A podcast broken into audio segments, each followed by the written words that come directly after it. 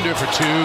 Squeezes inside. What a move. It's around him. Up under and up and under and down. But under. Oh, he bounces. Up and under and through the rim. How about that, Houdini? Up and Under, un podcast de NBA con Leandro Carranza y Alejandro Gaitán. Muy buenas para todos, bienvenidos a una nueva edición de Up and Under, este podcast de NBA que hacemos con Alejandro Gaitán y quien les habla, Leandro Carranza. Hoy vamos a tratar un tema muy especial porque hablamos de la lealtad, hablamos del futuro, hablamos de lo que tiene que ver con la cultura del anillo y de un jugador en especial, Ale. Sí, eh, hemos hablado varias veces de él y casi siempre es positivo, pero siento que este debate ya lo hemos tenido alguna vez, no sé si en un podcast o por privado, y es una de las narrativas que más se repite eh, cada verano seguramente con este jugador.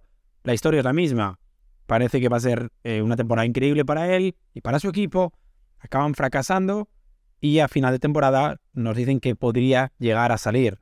Y al final, al menos lo que creo yo, es que nunca sale. Porque estamos hablando de una franquicia, Portland Trail Blazers, que a falta de poco menos de dos semanas para el cierre de la temporada regular, ya se ha quedado sin playoff y ni siquiera tiene chances reales de clasificar al play-in en la que probablemente sea la mejor campaña individual en la carrera de Damian Lillard. So I'm told Damian Lillard uh, essentially has been shut down for the remainder of the season. They had nine games left in the year over the weekend as they've decided to, to put him on the shelf. He's been dealing with a calf injury, but I think more so, this is a team that's now four and a half games out of the play-in berth with eight games to go. They're essentially eliminated. And they also have a lottery protected first round pick in this upcoming draft. So there is incentive for them to get to the lottery, keep their first round pick this year, and see either you draft at that position or you end up trading that pick. But I think when you look at this for Damian Lillard, you have to wonder if he's going to play another game for the Portland Trailblazers. Eso es realmente insólito, es muy triste, pero es una realidad. No podemos negar que esta es la mejor temporada individual en cuanto a números, en cuanto a rendimiento de Damian Lillard, por estadísticas, por salud, por cómo ha encarado el juego, por partidos específicos, ha tenido una noche de 71 puntos extraordinaria, por todo, básicamente por todo lo que ha hecho en esta campaña, Lillard merece que digamos que esta es la mejor de su carrera. Y ni eso alcanzó para que Portland Trail Blazers, en una conferencia este que estaba totalmente marcada por la incertidumbre, por la inconsistencia, por las lesiones, clasificara siquiera al play-in. Ahora mismo está 13 con quizás eh, la certeza de que puede perder todos los partidos que le quedan y no va a importar porque ya ni siquiera está pensando en eso. De hecho, le convendría. Sí, por desgracia estamos ya en esa parte de la temporada en la que muchos equipos están más interesados en no ganar que, en intentar competir. Eh, Portland se está presentando con 4, 5, 6 bajas por partido. Esta noche, desde que grabamos el podcast hasta que lo publiquemos, juegan con Sacramento, en el que puede ser un partido histórico, porque los Kings lo lógico es que ganen y se metan en playoff. Y sería otra derrota para los Blazers, que llevan tres seguidas, que llevan nueve en los últimos diez partidos y que en el 2023 han sido uno de los seis, siete peores equipos de la NBA sin ningún tipo de dudas. Y eso que empezaron el año 9-3, pero es que al momento pasaron a perder 11-11, con un récord 11-11, y desde ese momento los problemas han sido constantes. Especialmente en la defensa, es algo que vienen arrastrando desde la época de CJ McCollum, desde 2015.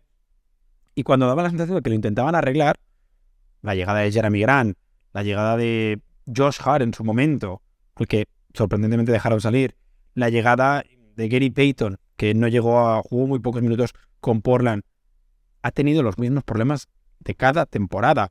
Lo decías, hemos visto seguramente el mejor Damian Lillard eh, individualmente que recordamos igual desde los playoffs de 2019 y el rendimiento es muy similar al del año pasado en el que Lillard se perdió más de la mitad de la temporada.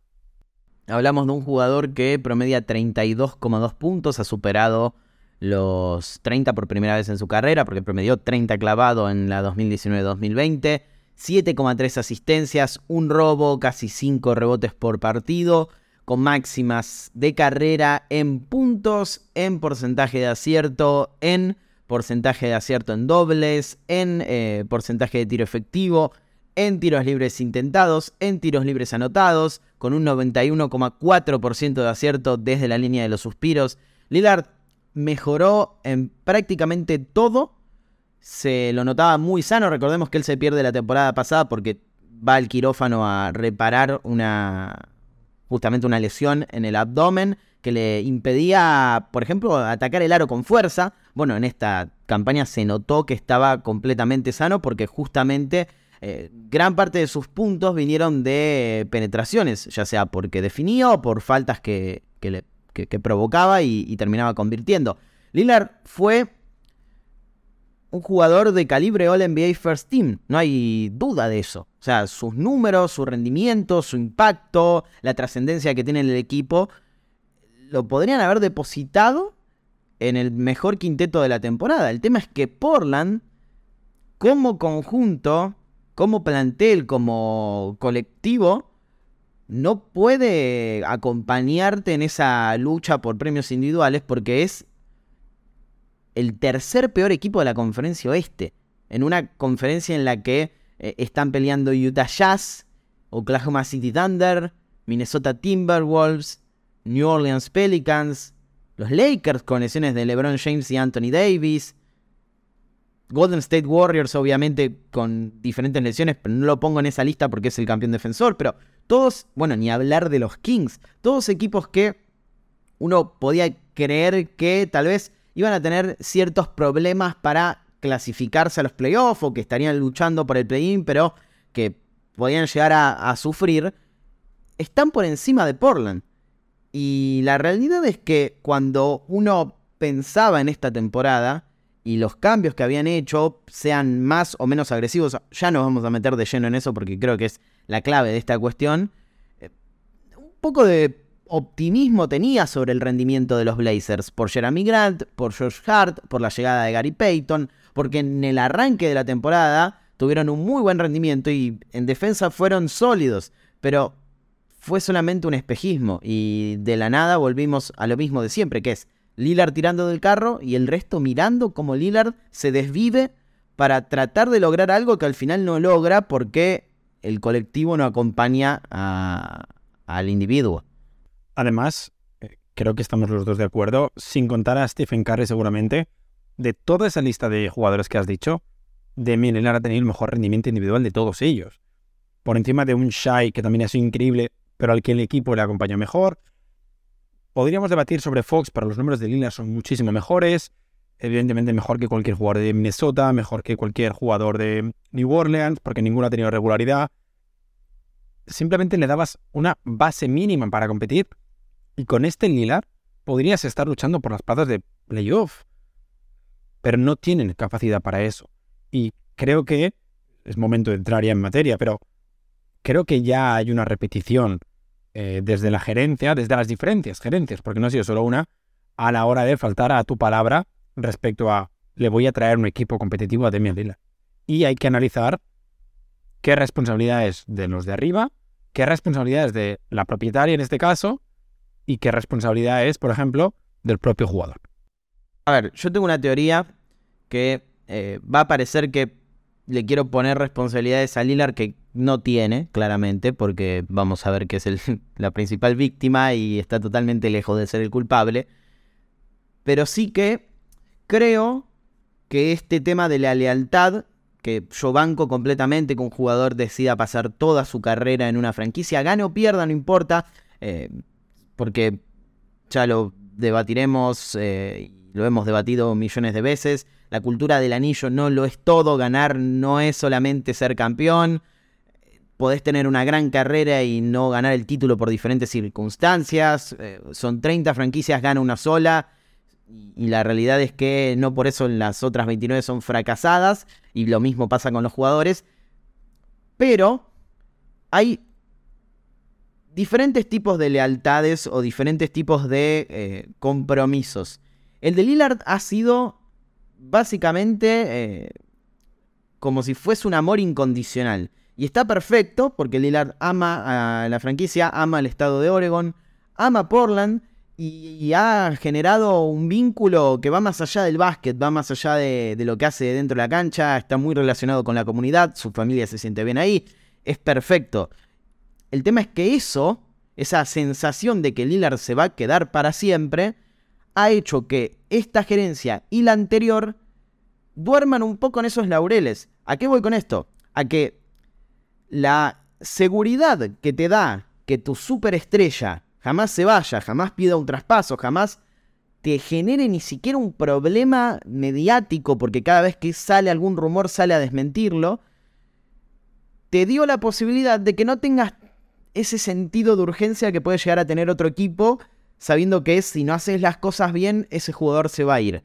Entonces, Lillard podía ganar, podía perder, podía llegar a finales de conferencia, podía no clasificarse a los playoffs, que lo único malo o lo único eh, negativo que iba a decir era tenemos que mejorar, no podemos ganar de esta manera. Pero jamás iba a traspasar esa línea. Entonces, quedaba en la franquicia ir más allá o no, tratar de recuperar el terreno perdido o no. Y jamás lo han hecho porque, repito, dormían en esos laureles, en esa seguridad de que el mejor jugador se iba a quedar pase lo que pase.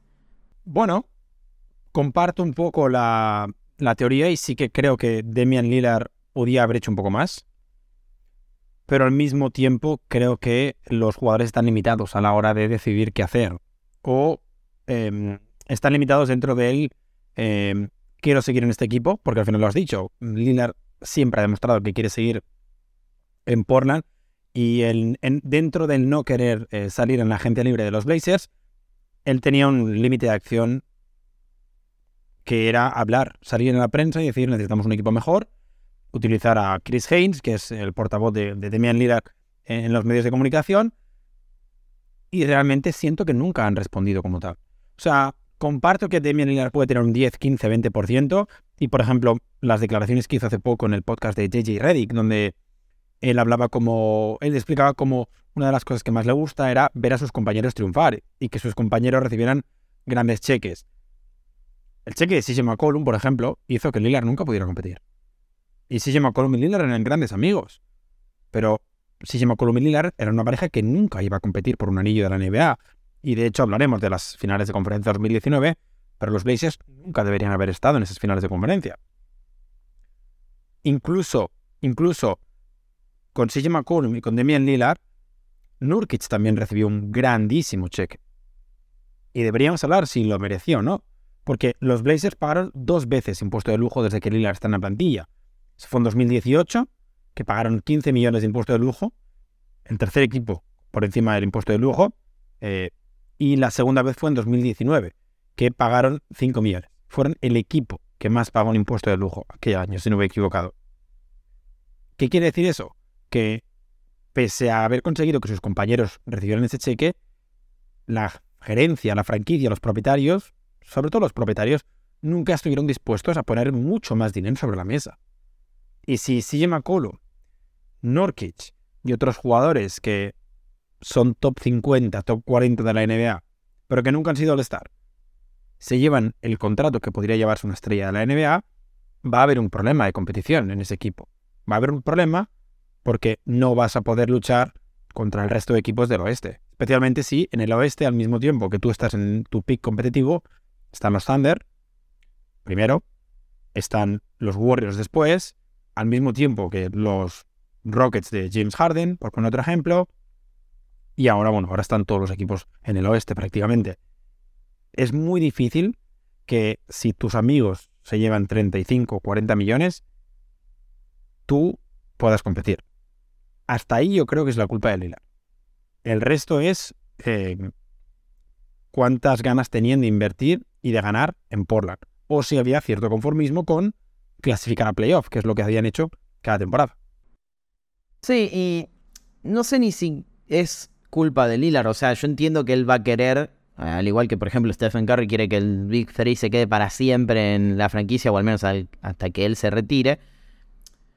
Yo no creo que si a Lillard le dijeran, che, vamos a traspasar a CJ McCollum por Jimmy Butler en su momento no aceptara. O sea, yo le doy esa responsabilidad solamente de darle la seguridad a la franquicia de que nunca se va a ir, pero no por una cuestión de, que, de que él tiene la culpa, sino de que gracias a eso, o debido a eso, la franquicia hizo lo que quiso y lo que quiso fue no hacer nada.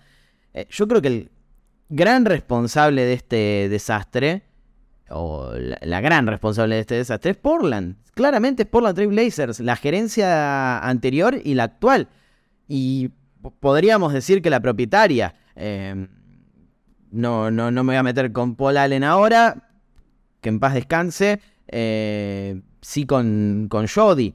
El caso de Portland tiene sus matices, obviamente. Es un mercado que no apetece a los eh, agentes libres importantes. Lo entiendo perfectamente. Ahora, Milwaukee tampoco. Y ha traído a Drew Holiday. Y ha logrado que el equipo que Giannis tiene alrededor sea realmente competitivo. Ha traído a Brook López. Ha conseguido jugadores que hacen mejor a su estrella y le dan la chance de competir. Y Milwaukee no es Los Ángeles, Milwaukee no es San Francisco, Milwaukee no es Miami. Y Giannis estaba en una situación similar a la que podría haber estado Lillard en, los últimos años. Eh, sí, más joven, sí, quizás más mediático, sí, con una mayor eh, eh, venta desde la maquinaria de la NBA, todo lo que quieran. Pero la franquicia se movió, la gerencia sí sintió ese sentido de, valga la redundancia, de urgencia sobre, che, si no hacemos algo, este tipo que no lo encontramos nunca más en la historia de la NBA se nos va a ir. Y Portland no. Portland tuvo ese talento generacional todo el tiempo, sabiendo que se quedaba, sabiendo que no le alcanzaba para competir, y nunca hizo nada, nunca arriesgó por demás, nunca dio un golpe sobre la mesa, nunca pateó el tablero. ¿Por cuántos All Stars creen que traspasaron? ¿Por cuántos All NBA creen que traspasaron? ¿Por cuántos jugadores All Defensive creen que traspasaron. Ya ni eso, ¿por cuántos jugadores top 30, top 40, top 50 creen que traspasaron? La gran mayoría de esas preguntas se responde con cero. El único jugador All Defensive, si no estoy equivocado, pero creo que no lo estoy, que tienen eh, en esa lista es Matisse Taibul, que llegó recién y que básicamente se lo sacaron de encima de los 76ers porque era totalmente nulo en ataque. ¿Es un jugador interesante? Sí, como una adición más en un mercado que debería estar repleto de movimientos arriesgados, no como el gran fichaje. El único gran movimiento, el único fuerte movimiento que hicieron en estos últimos años fue traspasar a CJ McCollum. Y todo lo que recibieron a cambio fue deficiente, no alcanzó y terminó saliendo a otras franquicias. Entonces, si todos tus grandes movimientos, todos tus eh, traspasos, todas tus renovaciones, todos tus fichajes están por debajo de la media de lo que hacen la mayoría de las otras franquicias, sean grandes mercados o no, es realmente imposible que vos puedas darle a tu jugador eso que, cree, eso que decís y crees que le das, que es un equipo competitivo. Sí, es que los únicos dos buenos jugadores que ha tenido eh, alrededor Damian Lillard han sido la Marcus Aldridge y CJ McCollum. Buenos, insisto, top 50. La Marcus Aldridge llegó a ser eh, All NBA, si lo había equivocado, cuando estaba todavía en 2014-2015. Aldridge se va gratis. Aldridge se va gratis como agente libre a San Antonio. O sea, en aquel momento yo creo que la Marcus todavía era el mejor jugador de los Blazers y lo dejaron salir gratis. No tiene ningún tipo de sentido eso. Y lo decías tú, el segundo traspaso de CJ McCollum no es que consiguieran a Jeremy Grant. No, no, es que consiguieron a Josh Hart, que ha salido por Matisse Tybalt, a Nickel Alexander Walker, al que creo que venía, creo que acabó en los Jazz, si no me he equivocado, a Satoransky, al que cortaron, a Didi Lozada, que ya no está en la NBA, y una primera ronda, que sí que han utilizado. Convirtieron a CJ McCollum y Larry Nance en Matisse Tybalt de una primera ronda es muy difícil hacer un traspaso peor por un jugador que en su momento, lo decías tú, por ejemplo, después de la final de conferencia de 2019, podías haber traspasado por una estrella de la NBA. El valor que tenía CJ McCollum en aquel momento era muy alto y lo traspasas en el peor momento posible. En el momento en que Lillard está lesionado y en el momento en que tú tienes necesidades muy grandes.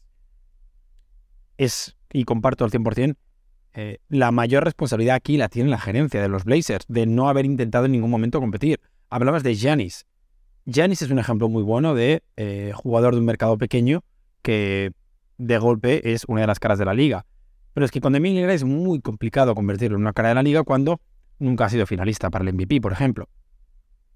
Muy no sé si ha sido All NBA First Team, eh, puede ser que sí, y este año lo podría merecer perfectamente si no fuera por, em, por, por el récord del equipo, pero el problema es que Lillard al mismo tiempo, dentro de esa lealtad de la que estamos hablando, compite con Stephen Curry, por ejemplo, un jugador que lleva más temporadas que Damian Lillard y que además siempre en el mismo equipo uno mucho más ganador.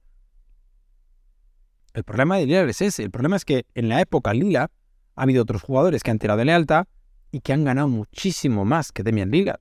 Y ahí eso deja en evidencia otra vez lo que han hecho desde Portland. Deja en evidencia todos los movimientos hechos desde Portland, las selecciones del draft, los traspasos, las decisiones y, por ejemplo, la llegada del último entrenador. Coincido, a ver, que Stephen Curry haya también sido leal a Golden State Warriors y que haya ganado cuatro campeonatos y que justo esté en un mercado que es eh, totalmente atractivo para eh, los agentes libres y, que sea la cara de la liga por mucho tiempo, afectó a, todo esto. Estoy 100% seguro. Ahora, no creo que sea justificativo, como decís vos, es eh, más que nada otra forma de exponer a la gerencia de los Blazers porque, mm, porque incluso New Orleans ha hecho movimientos eh, relacionados a mm, tratar de mejorar el plantel eh, y que no se vaya Anthony Davis, por ejemplo. Algún movimiento ha hecho, trajo a Drew Holiday, por decirlo. De hecho, los eliminan 4 a 0 en, en playoff en 2018, si no estoy equivocado. Son, son movimientos que quizás parecen manotazos de ahogado, quizás lo son, pero algo tenés que hacer. O sea, cuando, cuando un mercado pequeño, cuando una franquicia de mercado pequeño se saca la lotería y consigue con el pick 6 a un jugador que es un talento generacional, porque Lillard es eso, Lillard es uno de los mejores jugadores ofensivos de la historia de la NBA, pero no tengo ningún tipo de dudas al respecto, uno de los mejores tiradores de todos los tiempos, eh, un jugador que no solo tiene rango ilimitado, no solo es capaz de anotar con volumen y eficiencia, no solo es capaz de em, definir series de playoff, no solo es clutch, sino que además genera juego para el resto, mejora a los demás. Si vos tenés la suerte de hacer algo bien y, y draftear a un jugador así, estás obligado a, en algún momento de la carrera de ese jugador hacer operaciones que sean riesgosas, operaciones que sean, eh, que parezcan manotazos de ahogado. Traer a, un jugador que quizás parezca que está sobrepagado, pero que vos creas que le puede dar ese plus para que tu equipo compita. Traer dos de esos jugadores, traer eh, piezas importantes que eh, otros quizás creen que no lo son o que no valen lo que valen, pero hacer ese intento o ir por peces gordos, que es más difícil porque estás en un mercado pequeño, pero intentarlo al menos. Portland no ha hecho nada de eso, nada. Y lo decíamos recién, los jugadores que ha drafteado bien, que ha conseguido porque em, seleccionó bien en esa ceremonia y que encajaban y que tenían valor, los ha regalado prácticamente.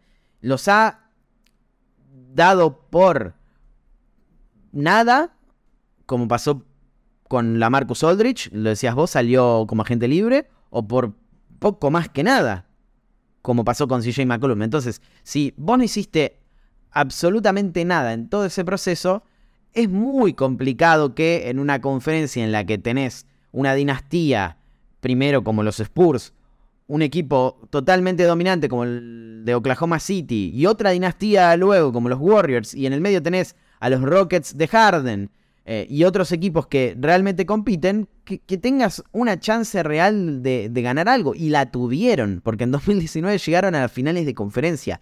¿Por qué? Porque Lillard es tan bueno que te pone en esa posición. Ahora, virtualmente era falso eso. ¿Por qué? Porque el equipo era bueno, sí, tenía eh, con qué competir, sí. Podía llegar a semifinales de conferencia, sí.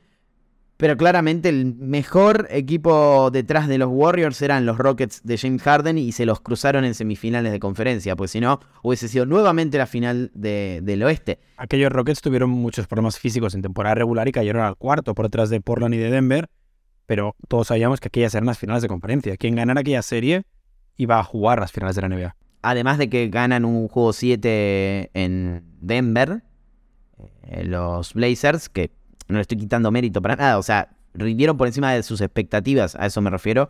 Y bueno, sí, se lesiona Nurkic, eso hay que decirlo también. Eh, pero, pero jugaron contra unos Warriors sin Kevin Durant y se fueron barridos. Eh, entonces, no, no solo viste que tu mejor jugador y una gran serie de CJ McCollum contra Denver, también hay que mencionarlo. Espectacular. Te llevaban a, a ese nivel que quizás no era el que vos tenías que estar, porque se dieron todas las situaciones para, para, que, para que estés, pero en condiciones naturales era otro el equipo que debía alcanzar las finales. Y aún así no hiciste nada al siguiente mercado, ni en el otro, ni en el otro, ni en el otro, ni en este. O sea, tuviste la chance de ver que Lillard era capaz de llevar a un equipo que era de semifinales de conferencia a finales de conferencia y no hiciste nada. Es realmente imperdonable lo de los Blazers. Eh, y, yo creo que han llegado a un punto de no retorno, porque es verdad, lo, hemos visto año tras año, vos lo mencionabas recién, es un ciclo infinito de eh, malos rendimientos, Lillard tratando de tirar el carro, llegar a playoffs, perder en primera ronda y que eh, aparezcan los rumores de traspasos al punto de que Lillard tenga que salir a desmentirlo. Pero este momento es ya incontenible porque vos tenés a un jugador que ha tenido la mejor temporada de su carrera, que cada vez se hace más grande, porque Lillard va a cumplir 33 años, aunque yo creo que puede seguir jugando 3 años por lo menos a este nivel, porque está sano y porque está, eh, bueno, ya sabemos cómo está Lillard, lo vimos jugar esta temporada, pero cada vez va a bajar más su valor, cada vez va a ser más difícil traspasarlo por el contrato que tiene, cada vez va a ser más complicado que un equipo te dé tanto a cambio, y la otra opción la de ir y buscar eh, piezas importantes en la agencia libre o en el mercado, no parece tan potable, no parece tan posible, porque prácticamente no las hay. Vale, pues juguemos. Juguemos a imaginarnos que los Blazers, que ahora mismo tienen, eh, son el sexto equipo con más opciones de eh, conseguir un em, pick 1 con un, un 9%, y están a nada de superar a Orlando, por cierto. Imaginemos que acaban con un pick 1 o con un pick 2. ¿Qué harías si fueras tú eh, el general manager de los Blazers? Si primero te toca Víctor Wembanyama en el draft. Ahora mismo creo que es la única solución que, existe.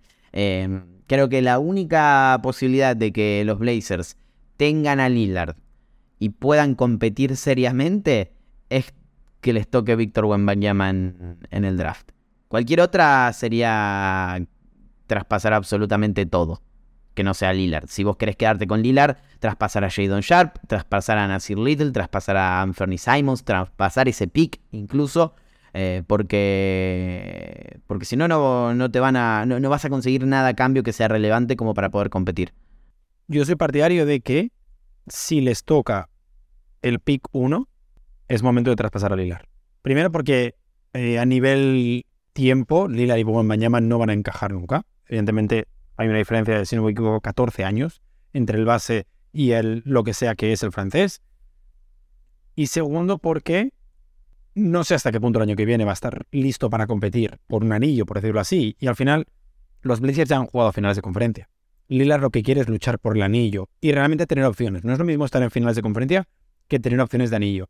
No sé si Wembanyama te pone a ese nivel, pero no quiere ser el general manager que traspasó el pick 1 por Jimmy Butler, por poner un ejemplo. Porque no sabes en lo que se va a convertir Wembanyama. Tú no traspasas el pick de LeBron James, tú no traspasaste el pick de Michael Jordan y no deberías traspasar este. Pero no veo una manera a nivel cronológico en la que Lillard y Wemby puedan jugar juntos. Sí que, por ejemplo, Wembanyama se acerca más a la línea temporal de Anthony Simmons, de Matista Apple, de Sharon Sharp. Y de lo que puedas conseguir por Damian Lillard, ya sean futuras rondas del draft, ya sean jugadores jóvenes. ¿El problema cuál es? Creo, en, en ese supuesto en el que me estoy inventando y me estoy volviendo loco. El problema es que Damian Lillard tiene contrato el año que viene por 45 millones, en 2024-25 por 48, en 2025-26 por 58 millones y luego tiene una player option en la siguiente temporada por 63.2 millones. 63.2 millones en una temporada. ¿Qué equipo va a aceptar a un jugador que va a cobrar tanto dinero por tanto tiempo? Porque una cosa es querer a Lillard. Todos queremos a Lillard, nuestro equipo. Otra cosa es con la mochila que viene Demian Lillard. Sí, a ver, te repregunto, ¿no te darías una temporada de Lillard y Wembanyama para ver si es real que, que, es tan alguien como parece y tal vez darle también la chance a él de poder jugar con, con alguien diferente? A ver, se me ocurre algo similar a lo que pasó con David Robinson y, Tim Duncan.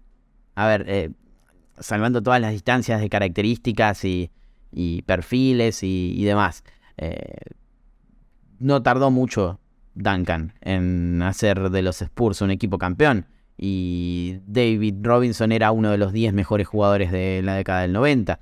Eh, entonces, quizás te podés permitir una temporada más en, en ese caso, viendo cómo se desarrolla la situación entre, entre tus dos mejores jugadores, porque Wembanyama pasaría a ser eh, del segundo mejor o el primero, no sabemos, de, esos Blazers. Eh, pero es la única opción que veo eh, mm, que, que, consigan el uno. Yo me permitiría una temporada.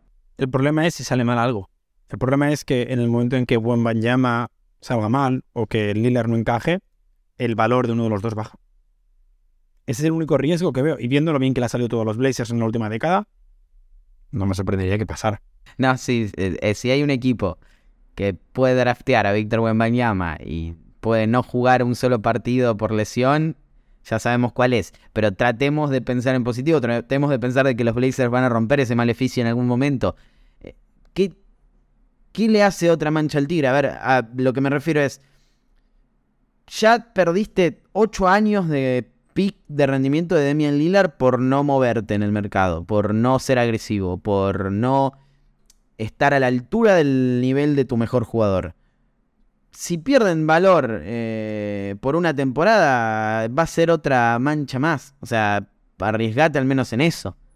Sí, no creo que haya una respuesta correcta. Y al final, si hablamos ahora, por ejemplo, de que consiguieran el pick 2, eh, creo que la historia es diferente, porque sí que el pick 2 es algo que puedes traspasar, y eso que dicen, no, he visto a Scott Henderson, pero dicen que va a ser también un jugadorazo, una estrella de la NBA desde cualquier momento, pero no tiene la aura que tiene Wembanyama. Eh, es un pick histórico, como pudo ser el, pick 1 de 2003. Creo que el 2 sí que lo podrías convertir en un jugador, uno veterano, uno que ya esté dispuesto a competir. El problema es que tienes que dar piezas alrededor tienes que dar seguramente a, mirando los contratos de los Blazers, Nurkic, que muy poca gente te lo aceptaría con el contrato. Seguramente tienes que sacarte de encima a Jeremy Grant o Anferny Simmons, uno de los dos. Entonces la plantilla vuelve a ser peor. Portland no es un gran mercado para atraer talento. Y sí que es verdad que muchos jugadores han dicho que les gustaría jugar con Lillard. Pero seguramente no en Oregón. No en Oregón. Y por cierto, un detalle. Pero me sorprende mucho que estando en la fábrica Nike en Oregón, que es una de las eh, facilities más grandes de Estados Unidos para entrenar, Nike nunca haya insistido en los Blazers y nunca haya hecho una campaña especial con los Blazers. O sea, no, no es un atractivo extra, pero por ejemplo, el año pasado Darian Williamson estuvo entrenando allí cuando estuvo lesionado. Y es algo que me ha sorprendido durante toda la vida y es como Nike nunca ha convertido a Oregón en algo más. Eh, sin ir más lejos, eh, se hablaba de que Phil Knight dueño de, Nike, quería comprar a los Blazers, pero, pero no, no pasó más eh, allá de un rumor. Eh, por ahora la familia Allen sigue siendo la dueña de, los Blazers. Muchos fanáticos, eh, le mandamos un saludo al, amigo de Blazers Sargento, quería que, que Phil Knight comprara a Portland porque, bueno, básicamente es lo que decís vos, es un mercado brutal que se te pone encima y te da una notoriedad que no tenías antes. Es más, muchos decían que podía llegar a ser un conflicto de intereses porque eh, se podían firmar contratos exorbitantes por Nike y compensar con eso eh, lo que te falta de, espacio salarial para firmar una estrella, pero eh, lo mismo pasaría con Charlotte y Michael Jordan y no, no ha sucedido. Entonces, sí, sí, es raro, es raro y debería pensarse si, si Portland quiere dar un, salto de calidad como franquicia, podría llegar a ser una oportunidad. Ahora, nos estamos yendo a lo más positivo del mundo, que es que consigan el pick número uno. ¿Cuál no fue la última oportunidad en la que los Blazers tuvieron el pick número uno? Oh, me acabo de guardar. Mire Coden. Y han pasado 15 años, ¿no? 16 años. 15 años, 16 años. O sea... 2007. Eh, más allá de que obviamente los Blazers han tenido serios problemas con draftear número unos, no solo con Oden, eh, eh, podemos ir a, no sé, Larue Martin o incluso el papá de Clay Thompson, Michael Thompson, eh, que tuvo una gran carrera en la NBA, pero no, no sé si daba para ser pick número uno del draft. Eh, más allá de eso, digo, es difícil, es muy complicado que te toque el pick número uno del draft. Sí, ahora hay más chances, eh, puedes llegar a tener un 9%, la lotería un poco acomodado las cosas como para que sea todo más parejo, pero puede que no te toque. Entonces, existe la chance también de que te toque el 6, el 7, el pick 8. Y, eso creo que es una sentencia de muerte para los Blazers. Porque ahí se van a dar cuenta de que tienen dos opciones. La primera es traspasar a Lillard. Que no va a ocurrir, y esto lo quiero dejar en claro, no va a ocurrir si la franquicia no lo hace. Lillard no va a pedir el traspaso. No, no se piensen que Lillard va a pedir el traspaso en algún momento de su carrera porque no lo va a hacer. Si no lo hizo ahora, si no lo hizo dos años atrás, no lo va a hacer nunca. Porque ya se ha comido garrones de este estilo. Ya ha tenido temporadas extraordinarias en las que Portland no lo acompaña. Recuerden 2020, la burbuja, en donde él terminó siendo el MVP de la burbuja, clasificó su equipo a playoff, se fueron en primera ronda eliminados por los Lakers. 2021 mete 55 puntos en un partido contra los Nuggets, pierden ese partido, se van en primera ronda contra una franquicia que no tenía su segundo mejor jugador porque estaba lesionado. 2022, bueno, la lesión. Y ahora 2023, temporada histórica para Lillard, fuera de nuevo de, de los playoffs.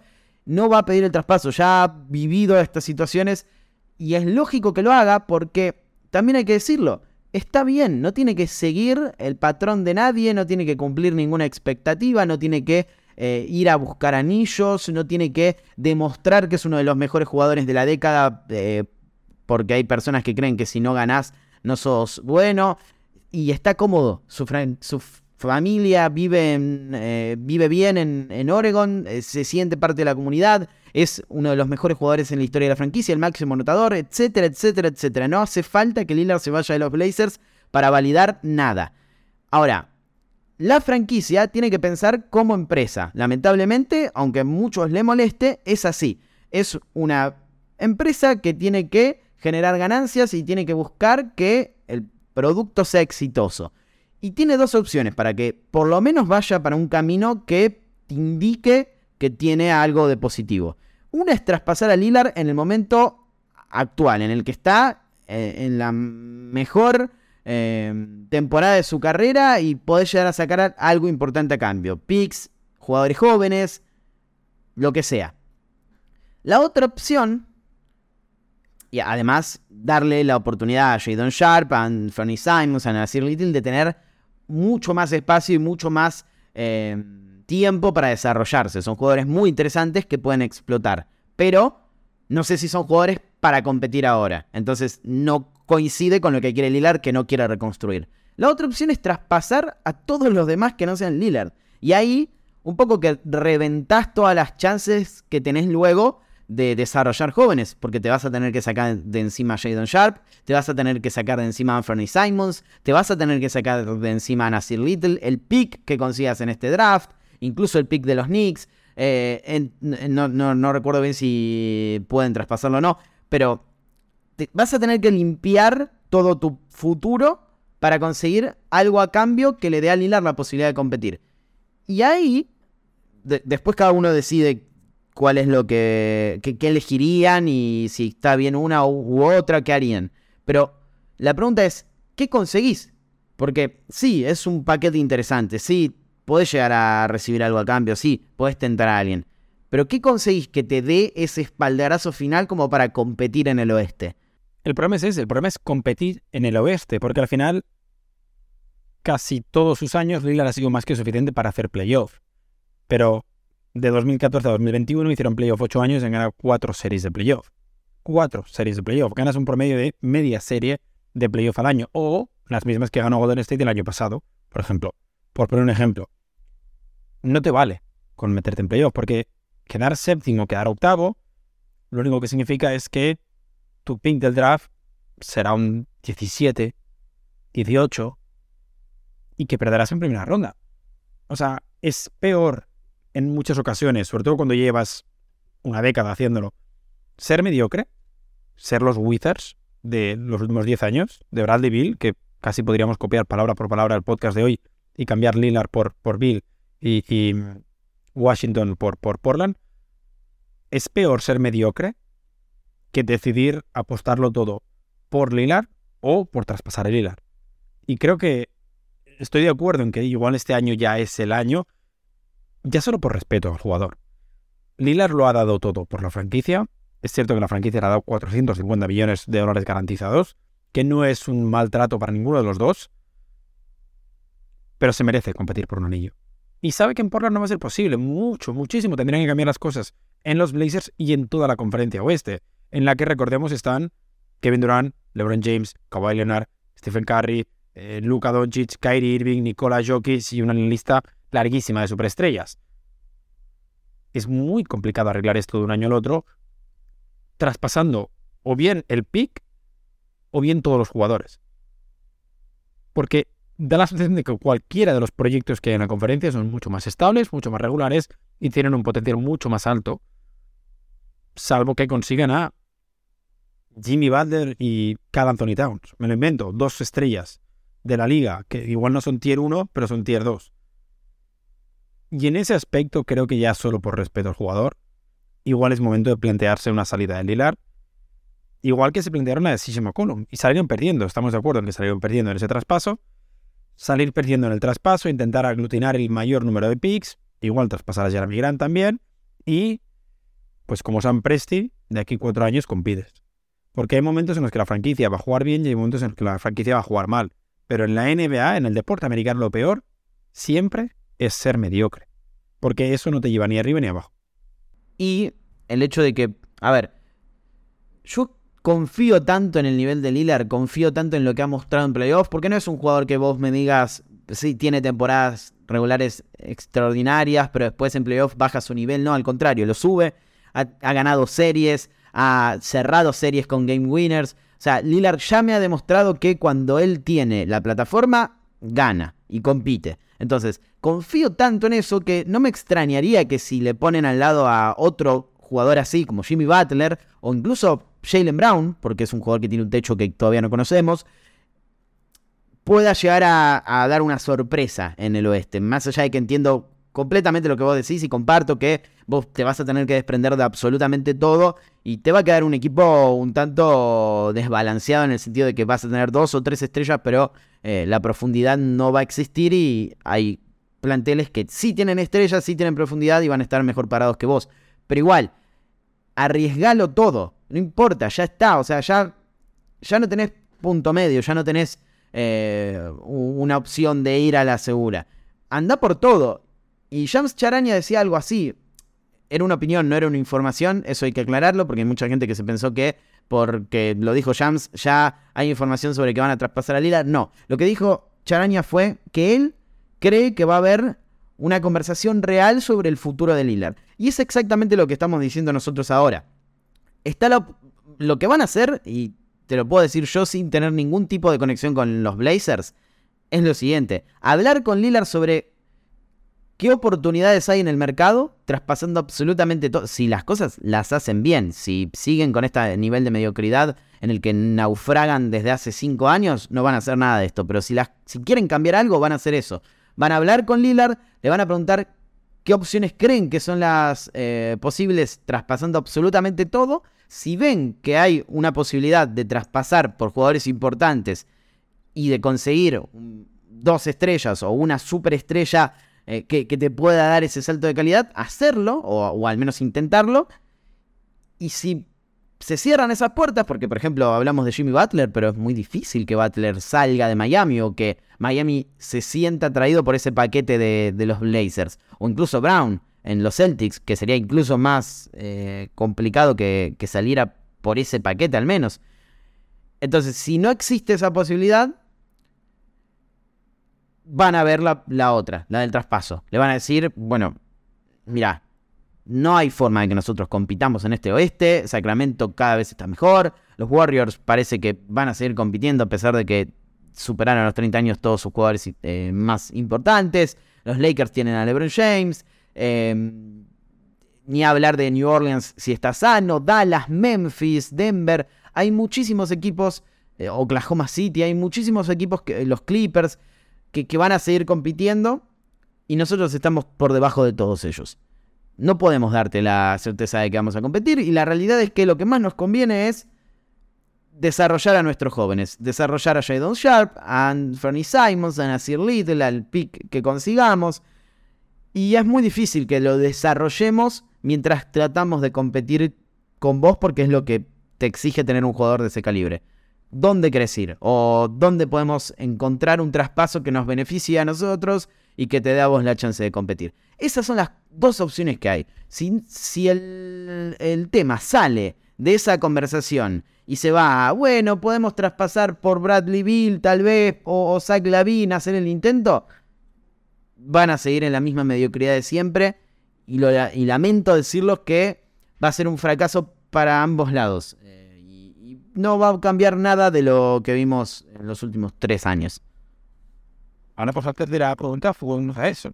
¿Qué Vale, pues antes de ir a la pregunta, juguemos a eso. ¿A qué franquicia podría querer ir a por Demian Lillard? Porque al final Demian Lillard puede decir, quiero ir a los Warriors.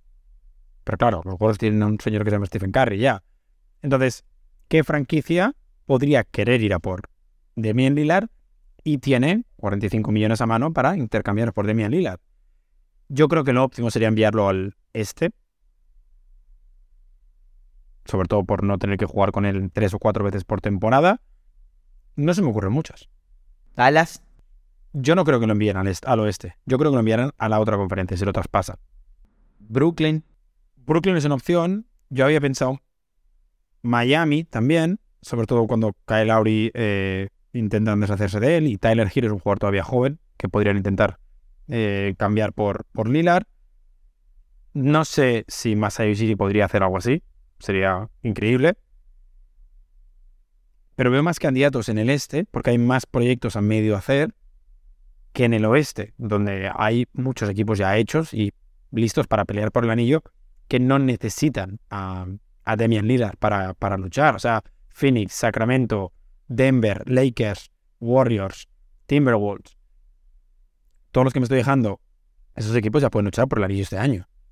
Esos equipos no necesitan un base como Demian Lillard. En el este sí que hay varios equipos que necesitan una primera espada. Decías los Nets, me parece muy buena opción. Toronto necesita una primera espada. Veremos qué pasa con Jimmy Butler, veremos qué pasa con los Heat.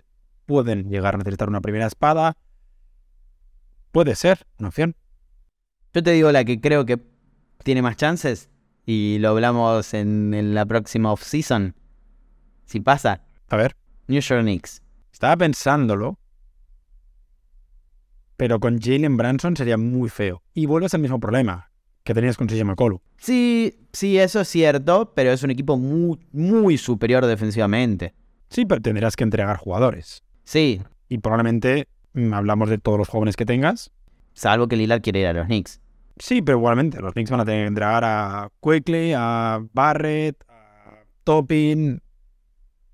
Supongo que Randall solo por encajar salarios. Sí, pero igualmente, los Knicks van a tener que entregar a Quickly, a Barrett, a Toppin. Supongo que Randall solo por encajar salarios. Eh, con traspasar a Barrett y Fournier, eh, obviamente sumando jugadores jóvenes porque tenés que sumar jugadores jóvenes y picks, cuadra el salario. El tema es que es verdad lo que decís vos, o sea, quizás no es la plataforma perfecta como para competir ya mismo, pero tampoco hay una en la que vos te asegures que vas a ganar el título. Lo sí, que lo que lo... Me, me gusta la de Michael Bridges, Nick Claxton, Damian Lillard, es interesante. ¿eh? Sí, pero también tenés la, lo mismo que pasa con, con Simons y demás, que es que no encaja con el, con el tiempo. Pues a Toronto, por Fred Van y Gary Trent Jr. Bien. ¿Y Lakers? Como para que la gente entienda que no puede. Estoy intentando pensar, eh, podría ser Lillard por LeBron James o Lillard por Anthony Davis. Esas son las dos opciones reales que hay ahora mismo sobre la mesa. O Dallas por Luka Doncic. O Warriors por Poole, Kuminga, Wiggins y... Y ya está, así está bien. Sea, hay opciones que sobre la mesa son inviables. Son posibles, pero no probables. Porque una cosa es que encaje salarialmente y otra que tenga sentido. O sea, yo siempre lo explico. ¿Es posible que mi edificio se caiga ahora mismo? Es posible. ¿Es probable? No, no es probable que se caiga ahora mismo porque lo construyeron señores canadienses que lo sabían hacer muy bien. ¿Es posible traspasar a Demian Lillard por seis jugadores de rotación de los Warriors? Seguramente sí. ¿Es probable? No, es probable que suceda porque, em, pese a que la franquicia de Portland es muy mala en la gerencia, no son tan tontos. Hay que ver, es muy complicado. O sea, cuando vos llegás a ese punto en el que tu jugador va a terminar cobrando 60 millones de dólares con 30 y, ¿cuánto? 36 años.